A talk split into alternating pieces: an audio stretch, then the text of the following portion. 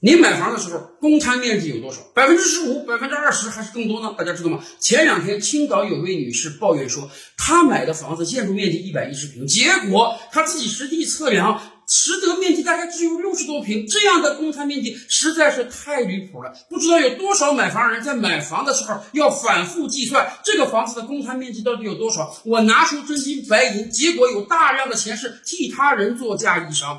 这样的情况最近有可能得到扭转。内蒙古住建厅最近上报给住建部一份文件，说未来他们希望取消掉公摊面积，并把这作为一个预法项目。这真是一个大快人心的好事。为什么？我们作为普通消费者理解公摊面积的存在，毕竟。你不是只买你的居住面积，毕竟你是有电梯的面积、大堂的面积、绿化的面积，甚至会所的面积、物业的面积。可关键是这么些年来，这么多的公摊面积实在是太不透明了。我们消费者买房的时候得反复和售楼员商量，到底他的公摊面积有多少。而我们真正拿到房屋的时候，很多人都觉得货不对版，明明说公摊面积只有百分之二十，为什么我的得房率连百分之七十都没有？是的，很多开发商在从中会有各种各样的小心思、小手段。而这一切对消费者来讲就是不透明的，所以我们多么希望把公摊面积彻底取消掉，我们花的每一分钱都实打实的在我们的居住范围之内。